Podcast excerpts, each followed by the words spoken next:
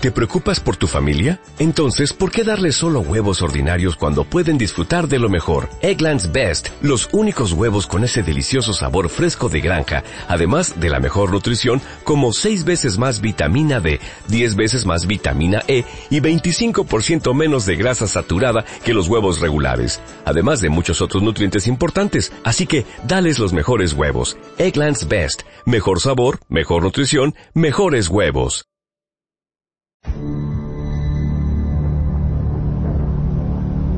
Abre tu mente. Respira profundo. Permite el traslado dimensional de aquellos que ya han partido. Estás a punto de ingresar al horror de la noche.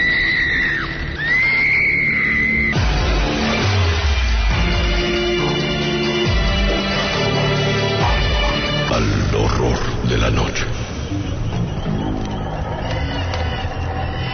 A ti, Señor, que eres el dueño de la vida humana y quien dispone su término.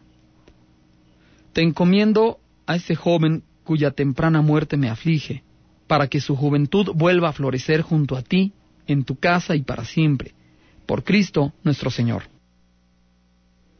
Y muy, muy, muy buenas noches. Gracias por acompañarnos, gracias por estar ahí. Estamos comenzando ya Horror de la Noche, invitándoles a que nos acompañen, que se comuniquen, que se pongan en contacto. 449 918 1061. Usted sabe el número telefónico, lo conoce y, lo estamos repitiendo eh, prácticamente eh, todo el día. Lo estamos eh, compartiendo con ustedes para que pues nos hagan favor de establecer contacto. Gracias a toda la gente que nos escribe, la gente que nos ha escrito a través del correo electrónico, lo vuelvo a poner a su disposición. Es horror de la noche arroba gmail.com Eh, estaba haciendo memoria, tal vez ustedes recuerden el, correo que justamente di lectura en días pasados de, un joven que se había ido con su, novia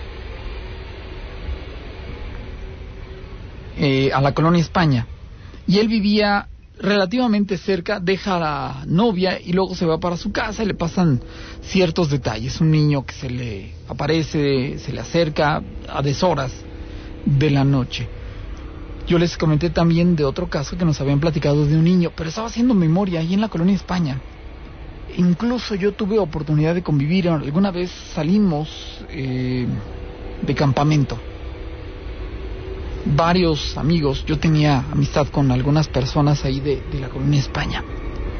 Y me acuerdo que entre los amigos que fue, fue justamente uno en particular y resulta de que ese amigo en particular, voy a dejarlo así, en ese concepto, amigo en particular, eh, pues ahí estaba otro de los amigos, se fue a Estados Unidos, el otro regresa a los años y se topa con el amigo en particular, lo saluda, lo ve algo serio, pero bueno, lo ve platicando cerca de la esquina de Avenida Agostadero o cercanías, en las cercanías de la Avenida Agostaderito. Y él, cuando llega a su casa, tal vez había ido, no sé, a comprar algo, a dar la vuelta, a visitar a algún amigo, y llega a su casa y platica que acababa de ver al, al amigo. Le dicen, ¿a quién viste? Pues sí, al amigo en particular. ¿Estás seguro que lo viste? Sí, claro, les estoy diciendo. Y resulta de que el, el amigo que les conceptualizo de, de una manera para ubicarlo, amigo en particular, ya tenía años de haber fallecido. El que se fue a Estados Unidos y regresa, pues no lo sabía. Y todavía llega, se lo topa, lo saluda. Y después le platican, él ya murió. Tal vez usted escuchó aquel programa, eh, tal vez incluso sabe de quién se trata. Y, lo único que le podría decir, eso pasó en las cercanías de la calle eh, Segovia, si no estoy equivocado, Segovia, Santander, más o menos para que se dé idea, es en las primeras seis, ocho calles de, de la colonia España, para dar un, digámoslo, una una eh, ligera y somera ubicación. Es algo de lo que yo estaba recordando ahí mismo de, de la colonia España y me vino a mi mente con lo que estaban eh, platicando en días pasados. Déjame ver, no quiero que se que se quede nada pendiente de los mensajes Buenas noches, Flavio. Saludos para todos los que hacemos el horror. Así es, efectivamente. Eh, Flavio, por favor, luz por la petición de nuestra salud. Claro que sí. Eh, luz, con todo gusto, gracias por acompañarnos, por estarnos escuchando y sintonizando. Teléfono de cabina, usted lo conoce, 449 eh, 918 1061. Eh, gracias por sus palabras, la persona del teléfono 2178-9204. ¿Todo bien? No, no, no tienen por qué preocuparse, todo bien. Y les agradezco su, su atención y su, digamos, su intención. Muchísimas gracias. Y estoy haciendo memoria de allá mismo de, de la colonia España Alguna vez he platicado cuando me dicen, oye, ¿sabes alguna historia de la colonia España? Y sí, claro, he platicado, he narrado y renarrado la anécdota que le pasó a una ex compañera de la universidad, la cual ella comenta que un día de esos que tuvimos oportunidad de, de, de un tiempo libre, me acuerdo que ella platica una anécdota que de momento no pensé que fuera real, pero con el tiempo me di cuenta de que no estaba jugando. Atiendo la llamada, buenas noches. Buenas noches, Flavio. Quiero luz, por favor. Sí. Para todas las benditas ánimas del purgatorio, para todos los enfermos y para todo el mundo, para usted y toda su familia, para todos los de la rancherada, para todo el mundo. Gracias, que Dios nos bendiga y la Virgen nos proteja a todos. Gracias, ángeles y arcángeles y querubines, gracias por atendernos. Gracias, eh. Muy amable, gracias. Eh, el, el relato de esta ex compañera de la universidad es muy particular porque imaginen ustedes la escena donde están ustedes platicando con sus compañeros y de pronto llega alguien y, dice, oye, fíjate que a mí me pasó esto. Una vez yo fui, yo viví y cuenta su anécdota. Luego sale alguien más y platica, a mí me pasó y, cuenta su, su historia. Y después alguien y, y cuenta, y así van sumando las, las historias. Y así de la nada, como les digo, sin esperarlo, platica alguien una cuestión que de momento no esperábamos y dice, les platico, yo yo dejé de orinarme en la cama hasta como a los nueve o diez años. Y, y todos nos quedamos desconcertados por, por lo que acababa de decir la compañera. Estamos hablando de una compañera de la universidad. Y de pronto que nos salga con eso, no, no lo esperábamos. Pero cuando empieza a platicar la historia, dices tú, no, no puede ser. De veras, no, no puede ser. Empieza a narrar que ella tenía la capacidad de ver entidades, de ver personas, sobre todo personas. Entidades era muy eventual. Para ella era común ver eh, sombras, escuchar que le hablaban, sentir que incluso le llegaban a, jalar, por ejemplo, del brazo o de la ropa, como tratando de, de, de hey, aquí estoy, de, de, de hacerla reaccionar, ¿no? Llamar su atención. Atentos, seguimos escuchando. Y resulta de que su plática más o menos va así.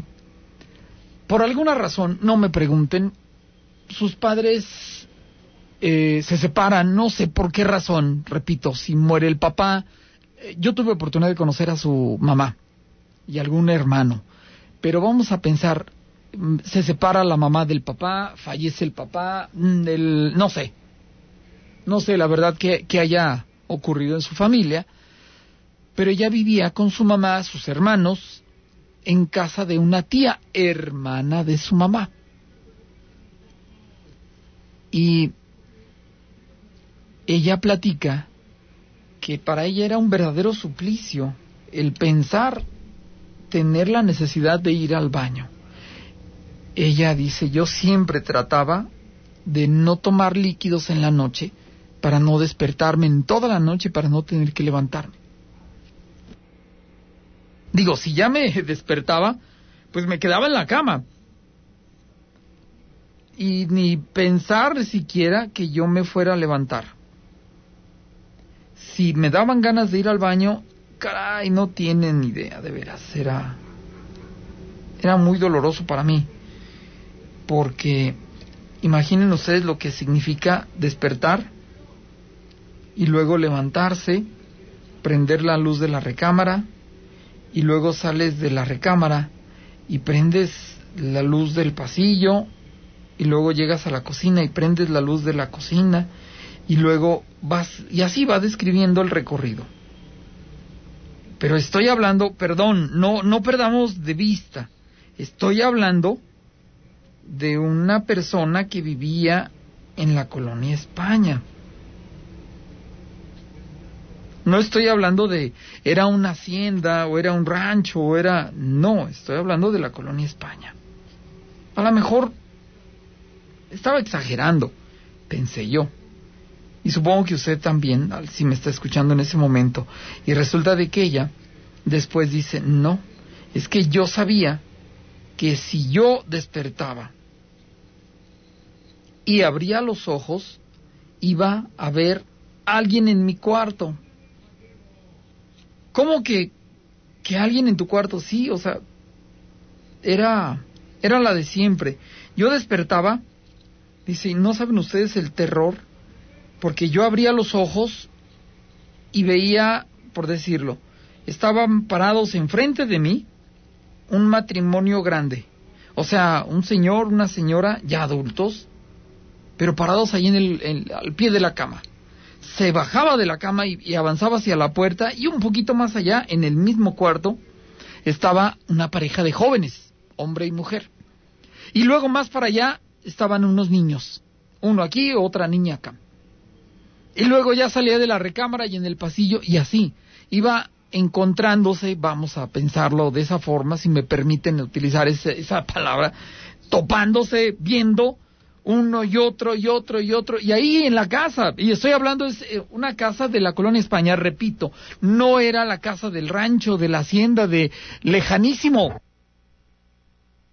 era una casa en la colonia España. Les pregunto, ¿Saben ustedes cuánto miden las casas o los terrenos en las casas de, de, allá de la colonia España, los terrenos de la colonia España? ¿Ocho de frente, veinte de fondo? Tal vez, ¿no? Ese es lo, lo que podríamos pensar, es, es lo que medía. O sea, no estamos hablando de distancias abismales. Solamente hablamos de un, pequeño, gran detalle. La noche. Era de noche cuando ella necesitaba o cuando ella percibía y eso le, le amedrentaba, le atemorizaba como no tienen idea. Pues bueno, eh, gracias, estoy viéndome que me están enviando mensajes, aguántenme, ahorita les doy cauce, espérenme poquito, por favor, no, no se me desesperen. Y entonces ella iba al baño y regresaba y venía apagando luces por luces por luces por luces. Todas las que había aprendido las iba apagando. Dice, pero ¿sabes qué? Para poder darme valor, para poder animarme a hacerlo, ¿sabes lo que yo hacía? Me despertaba, cerraba los ojos, me levantaba a ojos cerrados y ahí voy caminando, encendiendo, como ya sabía dónde estaban los apagadores, iba encendiendo luz de aquí, luz de allá, luz de para allá, el, pasillo, la cocina y luego el patio, llegas al, donde está el baño y prendes y, y luego vienes de regreso y lo mismo, a la inversa, apague y apague y apague luces. Cuando nos platica y nos comenta, nos quedamos atónitos y le preguntábamos, oye, pero, eh, ¿y cómo sabías tú que, que, no eran de este mundo? Y pues es obvio, ¿no? Esa pregunta. Pues es que no eran de mi familia. Y, los veíamos como si estuvieran heridos, como si estuvieran lastimados, como si estuvieran golpeados tal vez. Había unos que estaban más, otros estaban menos, pero tenían heridas, tenían golpes, tenían algo. Pero siempre que me despertaba veía personas en el camino de mi recámara al baño. Y eso, repito, también pasó ahí en la colonia España. Buenas noches, mándanos luz, claro que sí, con todo gusto. Buenas noches, estoy escuchando en el Salto de los Salado preguntando, ¿sabes alguna historia de exorcismo que se haya hecho en Aguascalientes? Solamente lo que platiqué en, en días previos, no hace mucho lo comenté, eh, de una niña que me llama y me dice, oye, Aquí en Aguascalientes sí se han hecho exorcismos. A mi primo se lo hicieron. Mi primo se llama pra, pra, pra, pra. Y su mamá es mi tía pra, pra, pra. Eh, mi mamá es pra, pra, pra. Y resulta de que más o menos así, que de pronto, y entonces a mi primo, y se puso y le hicieron, y vino el padre, y así que.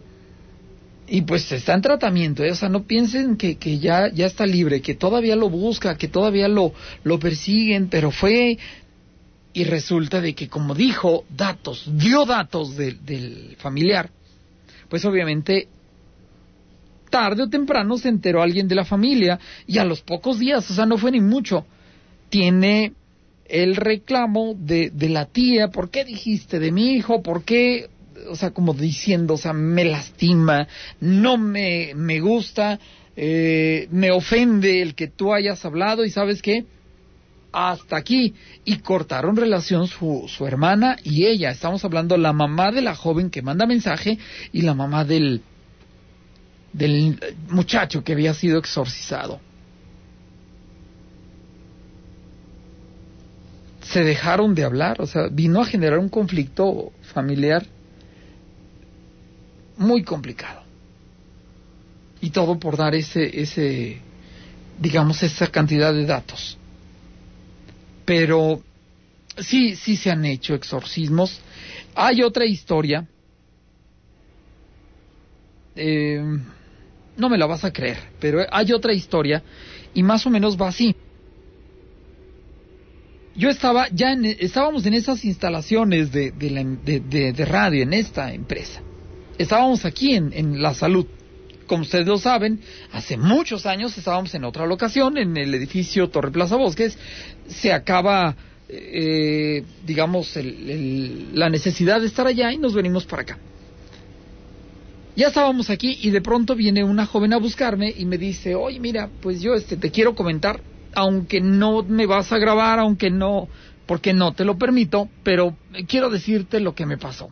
Resulta de que yo tuve problemas eh, me parece que fue que con un sacerdote, me parece. Y tuve problemas. Me peleé. Ya no me quiso confesar. Pero yo empecé a notar que a partir de ese pleito que tuve con él, las cosas en mi vida empezaron a cambiar. Empezaron a ser diferentes, empezaron a ser distintas. Yo empecé a notar cosas que no eran normales y empecé a quererme acercar para confesarme con pues con un sacerdote. Lo intentó y lo único que logró es rechazo. Nadie la quería apoyar nadie la quería auxiliar nadie quería echarle la mano nadie aceptaba. Hasta que un día se encontró al que usted supongo ya debe estar pensando, el padre Zabalza, va y lo busca y le platica la historia que les estoy comentando y él le dice, bueno, yo te ayudo, necesito esto y esto. Ven a, a tal lugar, a tal hora, lleva esto, lleva aquello, lleva esto y así, así, así. Y le hicieron un exorcismo. Así, le hicieron un, un exorcismo aquí en Aguascalientes. Eh, no recuerdo exactamente dónde fue el origen o cómo fue el origen, pero de que tuvo ese problema, sí. Y de que le echaron la mano, sí. De que le batalló, sí. Cuando vino, todavía no estaba, digamos, al 100% limpia, pero ya era muy, muy eh, leve, muy... Eran muy pocos los síntomas. Iba ya en franca mejoría.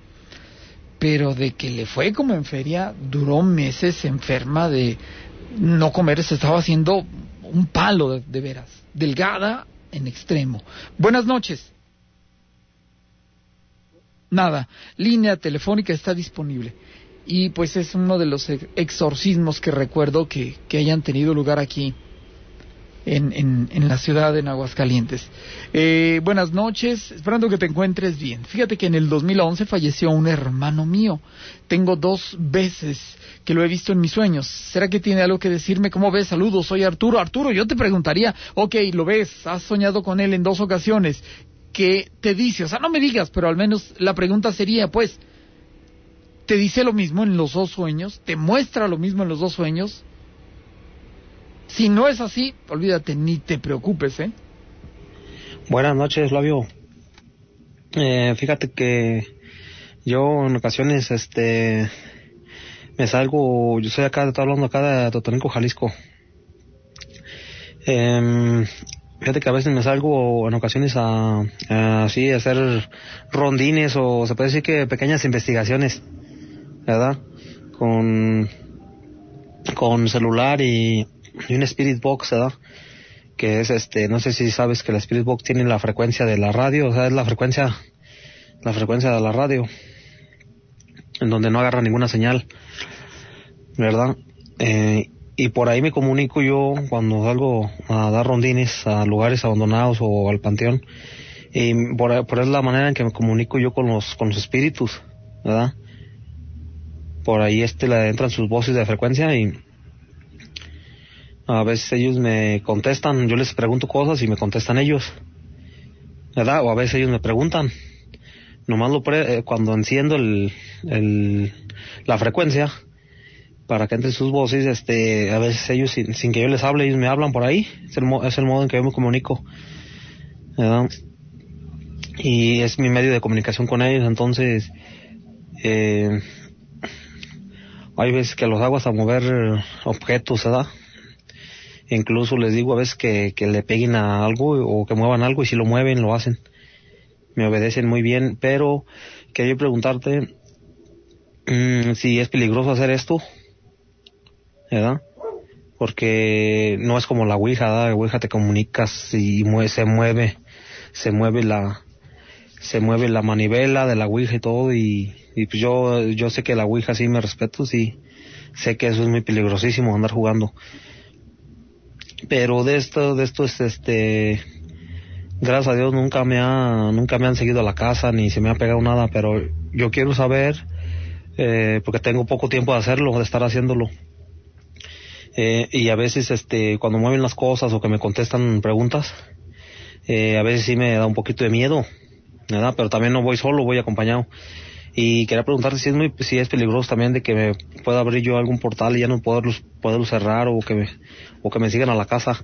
Nomás esa era mi pregunta era todo porque sí me, me gusta hacer mucho esas estas cosas pero con todo respeto da no nunca les falto respeto ni me burlo de ellos. Simplemente nomás quiero quiero este seguir así haciendo eso grabándolos todo para subir a redes sociales verdad porque mucha gente no cree y mm, más que nada eso es mi esa es mi meta de, de convencer a mucha gente que no cree. Eh, de hecho ya invité a, algunos amigos míos y que no creían, ya creen, por lo mismo. De que han movido las cosas, todo eso, ya es donde ellos ya creen. Y esa es mi meta, yo, hacer que, que crea la gente. Mucha gente que no, que no cree, y en redes sociales, este, pero como te digo, nunca hacemos estruco, nunca hacemos trampa, nunca les ando faltando el respeto a los espíritus, ni, esa no me meto pues con ellos, ¿verdad? Ni ellos conmigo. Pero como te digo, que, que, que, que me dieras tu, tu opinión.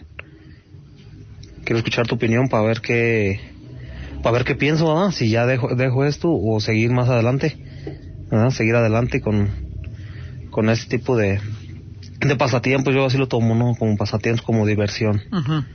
Sí me da miedo y todo, pero me, me siento pues bien, ¿verdad? Me siento bien que andar en este tipo de investigación y todo, este, pero con el debido respeto y todo, pero como te digo, quiero escuchar tu opinión, si, es malo o, o, ya no lo puedo seguir haciendo, tú, tú, tú dime, dame tu opinión, Flavio, por favor.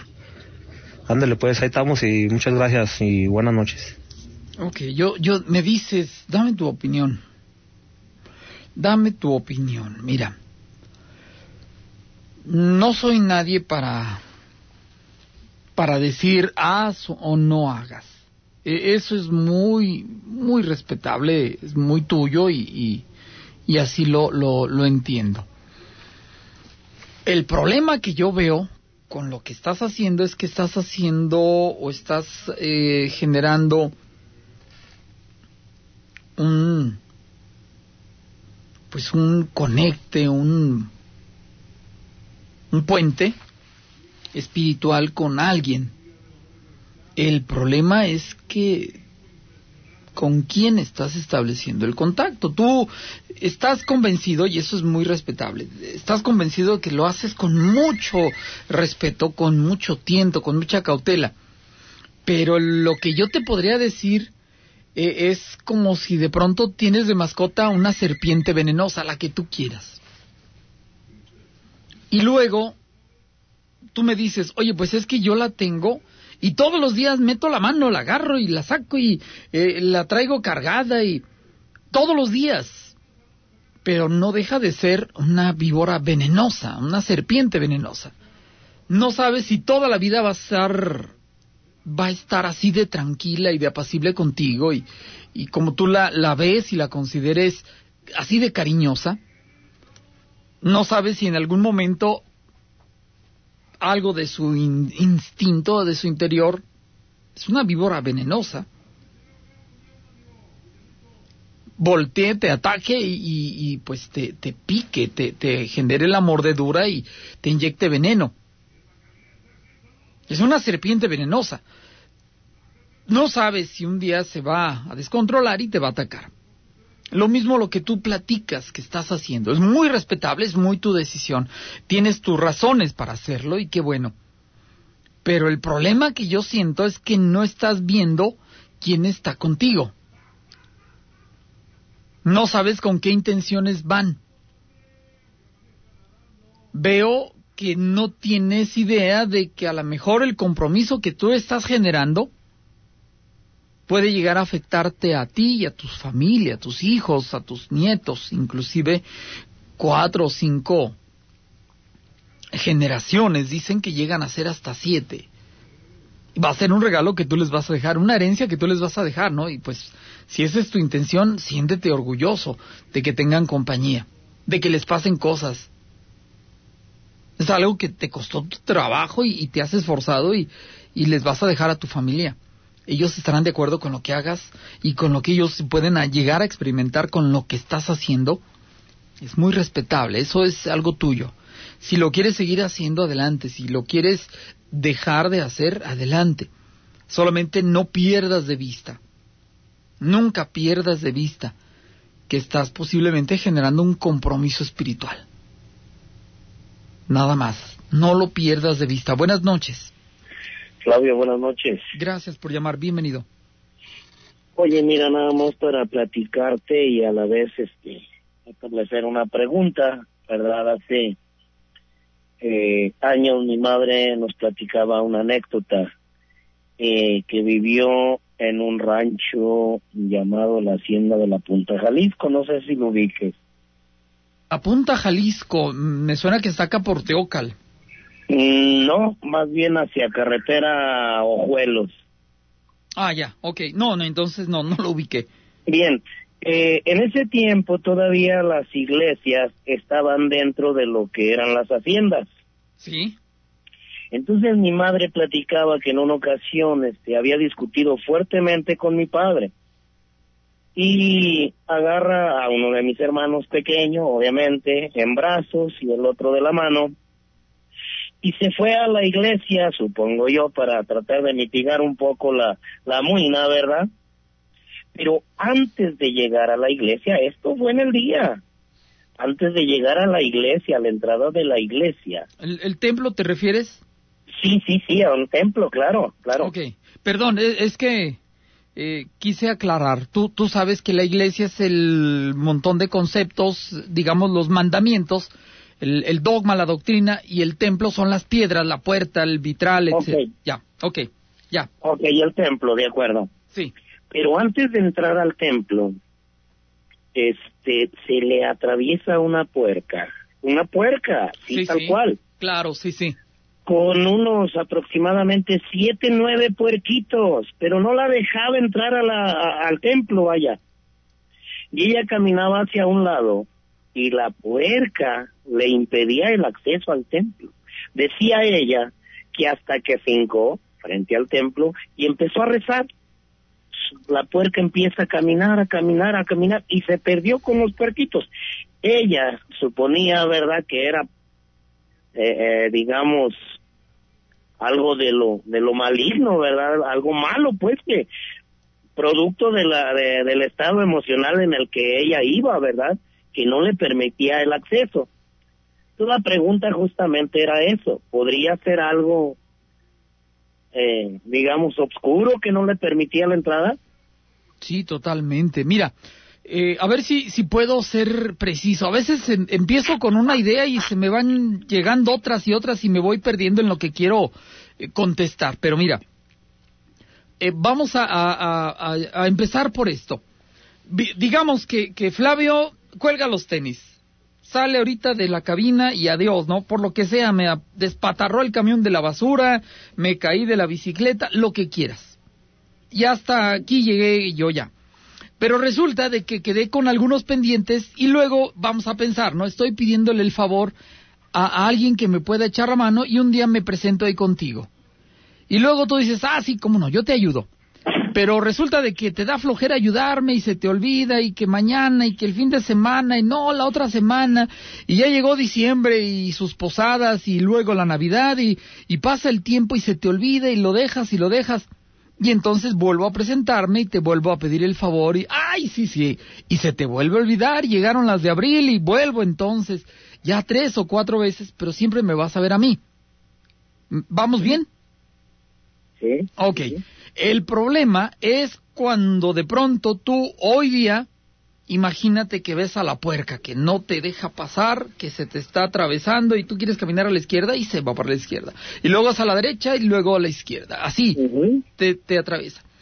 Y luego mañana vuelves a pasar por donde mismo y ya no es la puerca, ahora va a ser un perro grande que a lo mejor tú dices, no, no es Rottweiler, a lo mejor fuera un perro callejero pero negro y te gruñe y te muestra los dientes y, ok, te vas. Y después va a ser una sombra. No tiene cara, no tiene brazos, no, pero es una sombra que se te atraviesa. Luego es un fuego o lo, y va cambiando de, de forma. ¿Notas que es el mismo lugar pero son diferentes cosas? Ok. El, la grande, enorme, gran diferencia entre uno y otro es que el, el que se presenta siempre igual se dice que es de una persona, es la esencia espiritual de alguien y no cambia. El que cambia, que hoy es una voz, mañana es un dolor, luego es un fuego y después una mancha y luego un animal de este y aquel, tiene cuernos, son los que tienen la capacidad de manifestarse de esa manera. Okay. Entonces, si tú me hablas de que a esta persona se le atravesaba un animal, de entrada te preguntaría qué hora era del, del día. Me dices, eh, eh, eso es un, punto que debes tomar en cuenta. Segundo, hubo otro tipo de manifestación diferente que, que primero fue la puerca y después fue, no sé, un, ser deforme, alguien agresivo, no sé. Pero va cambiando. Ok. Tercero, Muy importante. Y es algo de, de lo que yo la verdad no, vamos, no quiero saber, pero a lo mejor tú pudieras darte una idea. Esta persona, ¿cómo estaba con su vida espiritual? Eso es importante también, el cómo vives. Claro. A, lo mejor tú dices, no, pues es que yo soy muy buen, buena persona, yo este, ayudo a los ancianos a cruzar la calle y a las viejitas con las bolsas de mandado, que a veces luego les robo poquito, y pues es que traen mucho y pues yo también necesito y les agarro una manzana y luego, pero les, les haces un bien, pero a la par les haces un daño entonces no eres tan bueno. Y luego viene otro que te dice, no, yo soy muy buena persona, yo golpeo perros y a veces a los niños les doy sus patadas y a las mujeres les digo de cosas y a veces hasta las cacheteo, pero soy muy buena persona. Y a lo mejor estamos hablando de cómo te aprecias tú, de cómo te ves tú a ti mismo, y todos vamos a decir que somos buenas personas, excelentes personas. Pero cuando los ves desde otro punto de vista, desde afuera, tú dices, ay caray, como que este sí es bueno y este no es tan bueno y este de plano es bien malo. Pero los tres se creen muy buenos. ¿Me explico? Ese es un punto muy importante que tú debes de, tomar en cuenta para poder darte una idea de, por dónde te puedes ir o qué puede estar pasando. Hay personas que te dicen, es que yo vivo una vida, vida normal. Y, y cuando convives con esa persona, cuando vas conociendo a esa persona, resulta que en, en, términos muy coloquiales dicen, no, esa persona es un pan de Dios, o sea, es, ni se enoja, es muy tranquilo, es muy paciente, necesitas ayuda y él te brinda la ayuda, necesitas dinero, él te presta dinero, necesita que, que te den un ride y él te da ride, o sea, y le preguntas a él y dices, pues es que yo soy normal, y tú dices, no, tú eres muy bueno y tú puedes notar la diferencia. Entonces, más o menos eso te puede dar un, un norte, una idea de, de quién sí y quién no, quién puede estar haciendo algo y quién no. Y por favor, ya con esto me quedo callado, no olvides que nosotros tenemos en nuestra personalidad una ventana, una ventana que tiene cuatro vidrios. El vidrio que tú, yo y todos podemos ver de tu personalidad. Está el vidrio de las cosas que tú sabes que tienes, pero nada más tú las ves y nadie más. Hay otro vidrio de los cuatro que tiene esa ventana, donde están las cosas que tú tienes, que tú haces, pero que tú no te das cuenta, pero nosotros vemos de ti, que muchas veces ahí nos perdemos. Y luego, por último, está el otro vidrio donde están las cosas que tú haces, que tú no sabes que las haces y nosotros tampoco lo sabemos. Las cosas que nadie ve de lo que tú tienes. Nunca pierdas de vista para, para poder, digamos, en cierto modo, si, si fuera válido decir, evaluar a una persona o darte una idea de una persona cómo es, cómo vive, sin tomar en cuenta esos cuatro vidrios que todos tenemos, incluyeme a mí, eh, todos yo también tengo una ventana con cuatro vidrios. ¿Cómo vives la espiritualidad? ¿Cómo eres como persona? ¿Qué tan lejos estás de tu dogma, de tu religión, de tu doctrina? ¿Cómo lo vives? ¿Cómo lo, lo interiorizas?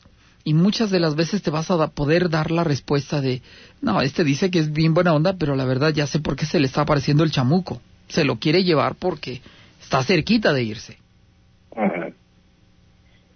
Bien, sí, me, me queda claro. Mira, esta fue una anécdota compartida por mi madre, ¿verdad?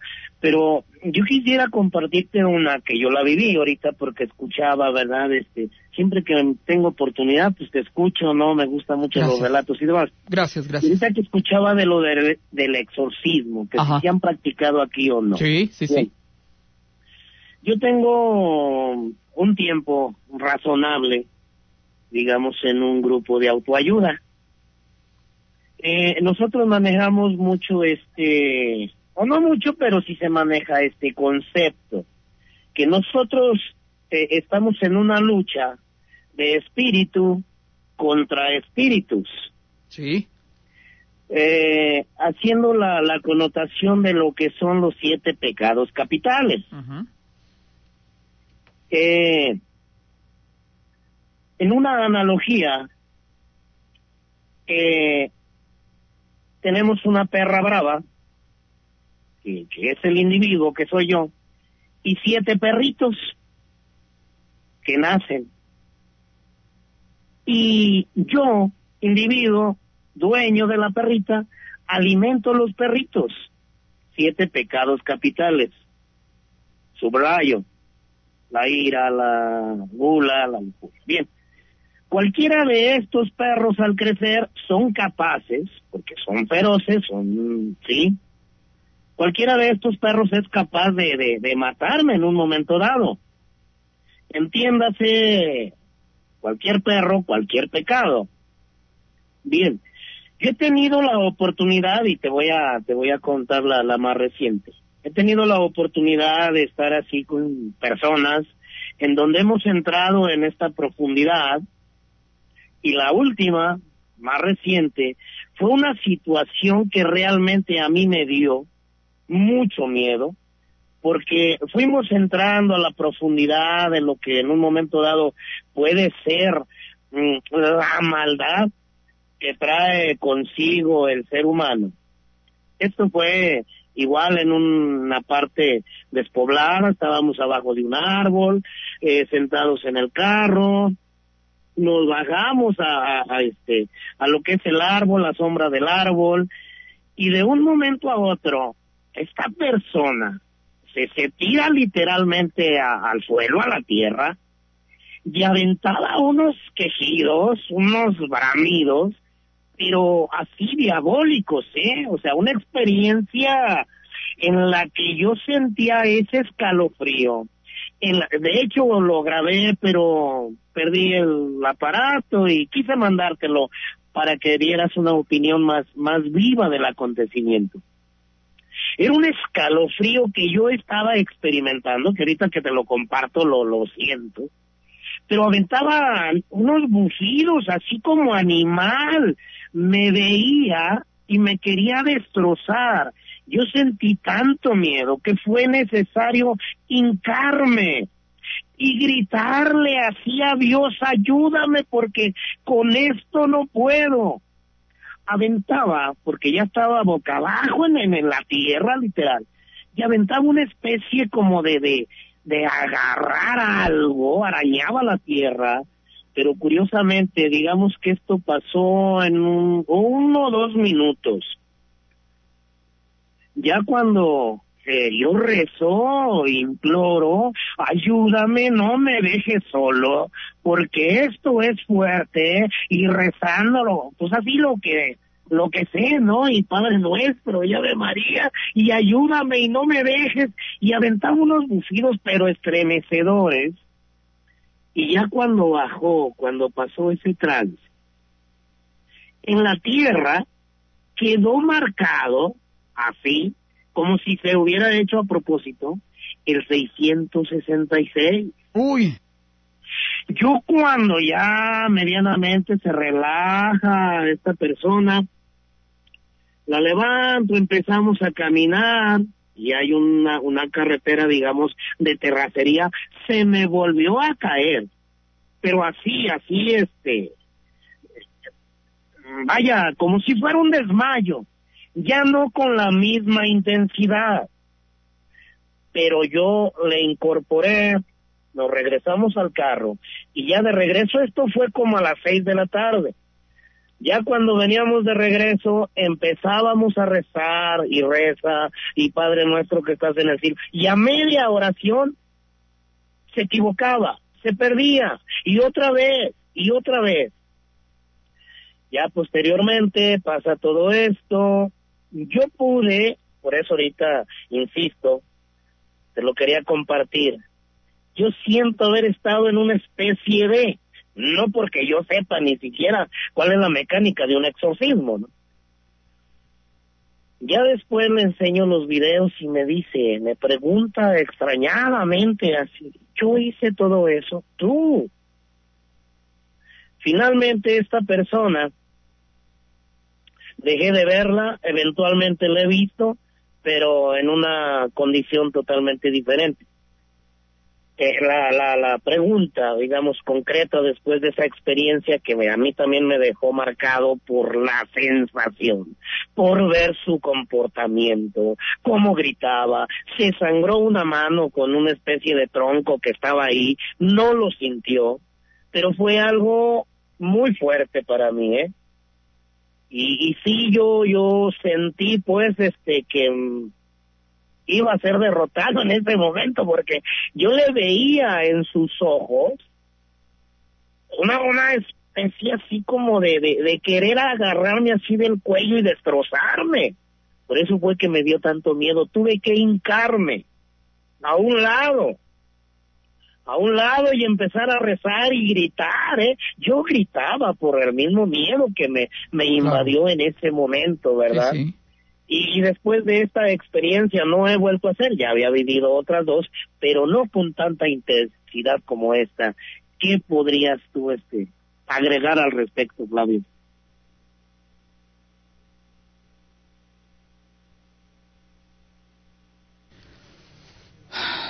Siempre los exorcismos son muy atractivos, son muy atrayentes, pero es algo muy profundo, ¿eh? Sí, Muy, muy profundo. Yo te, te puedo decir, mucha gente nos llama la atención y mucha gente pregunta y, y, y ven- vimos la película, la que quieras, ¿no? Y, y cuando ves la realidad dices, no, no, no. Esto es otra cosa. Oye, necesito hacer el corte, ¿me permites? sí, adelante, adelante, Flavio. Aquí estamos, claro. muevas. El horror de la noche ahora está más cerca de ti. Volvemos con ustedes. Buenas noches. ¿Algo más que quieras aportar? Nada más, Flavio, era todo compartir esta esta parte, experiencia vivida, ¿verdad? Que fue una sensación Sí, eh, extraordinaria, pero sí de, de, de mucho miedo. Y pues bueno, aquí estamos a la escucha, Flavio. Gracias, buenas noches y, y ánimo. Gracias, buenas. Eh, el teléfono de cabina es de ustedes. Eh, voy a dar primero lectura a un mensaje que me hicieron favor de enviar. Ay Dios, pues no recuerdo cuándo, pero nos lo enviaron en días pasados. Espero que alcances a leerlo. Esta historia es cuando yo tuve en ese entonces unos ocho años de edad. Hoy día tengo 28 y ocurrió en el Tecuán, Jalisco. Una noche de tantas en las que yo dormía sola cuando mi hermana se quedaba a dormir con alguno de mis tías, siempre que ella se iba a pasar la noche allá. Por alguna razón siempre escuchaba ruidos en un cuarto que estaba conectada. Hola Flavio, buenas noches. Eh, no te alcancé a contestar por texto, pero quiero platicarte esta historia. Esto me pasó cuando tenía como ocho años aproximadamente. Fue una de muchas. Tengo bastantes historias, espero poder comunicarme después. Un día eh, yo tenía mucho miedo de que mi hermana se fuera a dormir con mi tía. Y yo le decía que por favor no se fuera. Te juro que le supliqué que no se fuera. Y pues mi mamá al final sí le dio, pues le dio permiso de irse y, y se fue a quedar allá con mi tía. Era aproximadamente como las 12 de la noche, más o menos le calculo. Nosotros en ese tiempo nos dormíamos muy temprano. Teníamos un cuarto que estaba vacío, pero se conectaba al cuarto donde yo me dormía. Y en el mismo cuarto se dormía otro de mis hermanos, un poco más mayor que yo. Pero por alguna razón, cuando yo me dormía sola en esa cama, eh, siempre me asustaban. Me jalaban las cobijas o escuchaba ruidos, pero esa noche en especial yo escuchaba como que algo, algo o alguien caminaba por el comedor que estaba conectado a, a mi cuarto y se sentían unos pasos pesadísimos. Era una sensación horrible. Yo tenía, pues, a pesar de mi corta edad, yo tenía una noción, pues, como de una niña más grande. Entonces, eh, yo escuchaba que esa cosa se iba acercando y cada paso que daba, yo sentía como vibraba el piso. Pero al mismo tiempo que daba el paso, arrastraba un- como una cadena o algo muy pesado y cada vez se iba acercando, acercando, acercando y yo sentía un miedo horrible. Yo lo único que hice fue taparme con las cobijas y rezaba lo poco que yo me sabía en esa edad. Y, y sí fue algo muy feo, entonces cada vez que se iba acercando yo sentía como, cómo esa, esa energía tan pesada se acercaba a mí. Entonces, mm, llegó un momento donde yo sentí que ya iba a cruzar la puerta. Debo mencionar, no teníamos puerta en el cuarto. Nada más estaba el marco, pues así, solo. Y no sé cómo, pero yo volteé hacia la puerta cuando yo sentía que esa cosa ya iba a llegar. Era una sombra negra, muy, muy alta era como de un hombre. Pero lo que se me hizo muy curioso fue que llevaba las manos extendidas como, como en las películas se, se veía lo de los sonámbulos. No sé si te acuerdas de algún capítulo del Chavo donde mencionaban los sonámbulos que llevaba los brazos extendidos así, así literalmente. Entonces entra al cuarto, mi cama estaba pegadita a la pared de donde topaba con la puerta. Esa cosa entra, yo cuando la veo sentí que me paralicé. Se da la vuelta hacia mi cama y se deja caer. Cayó sobre, pues sobre mi cuerpo. Me quedé inmóvil por un tiempo y después de unos segundos me pude mover. Rápido me senté en la cama y se seguía viendo esa sombra negra sobre mí. Comencé a tocar con mis manos y esa cosa ya se había ido. Te juro que fue un miedo que hasta la fecha lo cuento y me da mucho miedo. Después le platiqué a mis papás y todo, pero pues no, obviamente no me creyeron, pero sí fue una sensación horrible. Hace años, cuando el programa apenas empezaba, comenzaba, eh, yo platiqué una anécdota que en la familia nos compartieron.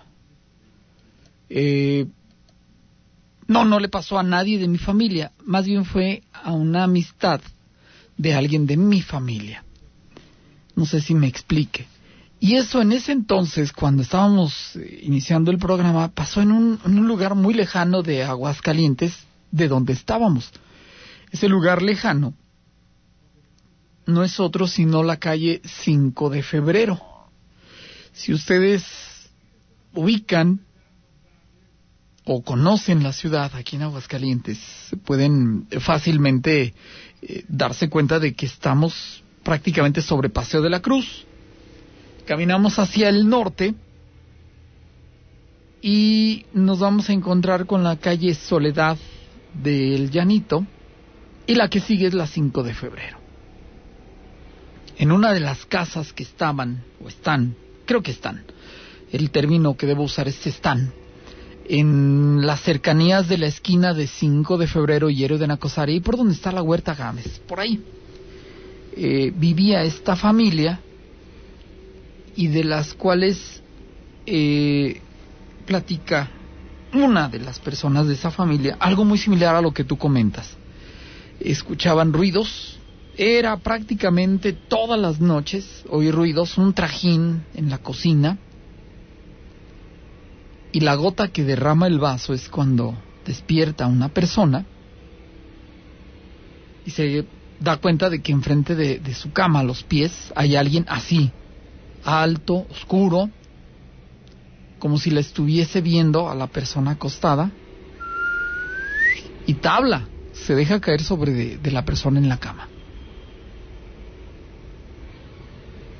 Me hiciste recordar esa historia. Eh, y estamos hablando de que eso no fue allá, en el Tecuán, esto fue a, dos cuadras, y lo queremos ver así, de donde yo estoy hablando en esta noche. O sea, no fue ni siquiera un caso aislado, ya, ya tienes el tuyo y acá hay otro. Eh, cuando el mal se manifiesta, es en cualquier momento y circunstancia en que se puede hacer presente. Hace cosa de año y medio tuve algunas circunstancias muy fuertes que no vienen al caso comentar. El hecho es que de la nada me llegaban claves de él, incluidos mensajes en el celular que llegaban sabrá Dios de dónde y firmados con el número 666. Sí extraño y difícil de creer, pero ocurre. Saludos. En casos así de peligro, como dijo el hombre de ahorita, lo que se debe hacer es rezar el credo y traer la cruz de San Benito, rezarle San Miguel. Con eso se va el demonio de volada, te lo digo por experiencia. Igual echar agua bendita, lo importante es la fe. Sí, eso potencializa, sí ayuda, claro. Eh, Flavio, cuando también a mí, cuando era una niña, mi mamá nos contaba historias de apariciones de una marrana con sus marranitos. Se me hizo una cosa muy extraña, me costaba mucho trabajo creer. Debo de aclarar que vivimos en una comunidad totalmente despoblada en aquel entonces. Flavio, yo trabajo. Eh, perdón, hola joven, al hacer contacto con los muertos, el riesgo es que se vayan con él a su casa. Esa es mi opinión. Yo trabajo en el hospital, tengo el don de ver muertos o sentirlos y se van conmigo a casa. Luego ahí los ven mis hijos o nos andan haciendo travesuras y no los ando buscando con la intención de contactar con ellos, aún así se me pegan.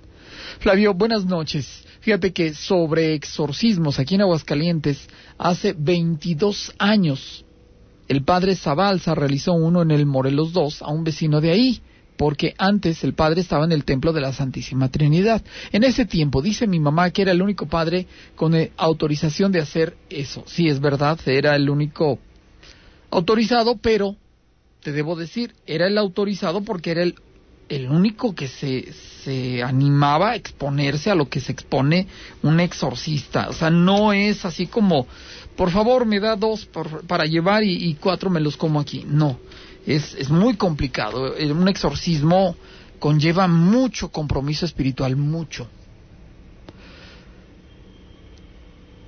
No lo leas al aire.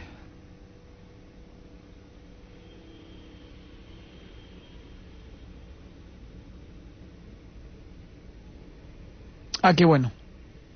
Qué bueno que lo estés trabajando con tu terapeuta, pero sí hay, hay, somos tan complicados, el ser humano, somos tan difíciles de entender que, en ocasiones hay detalles que vivimos, que experimentamos, experimentamos, nos bloqueamos, queremos aislarlo, queremos ocultarlo, queremos minimizarlo y queremos protegernos para que no nos siga lastimando, que luego pasa lo que sucede. Ofrezco una disculpa para todos, es una persona que me manda un detalle muy sensible de, su familia, de su vida, y me dice, no lo leas al aire, por favor. Eh, buenas noches, petición de luz, ya no vamos a alcanzar a hacer la petición de luz. Saludos desde la Ciudad de México. Ya, ni me digas, ¿para cuándo las dos horas de programa? Ni me digas, este, espero que algún día se puedan volver a, dar las dos como, como alguna vez, en alguna ocasión lo pudimos disfrutar. No me queda más que agradecerles enormemente, y se los digo en serio, enormemente el favor de su atención. Los invito a la próxima y sin temor a equivocarme, les digo mañana, sin lugar a dudas, será otro día.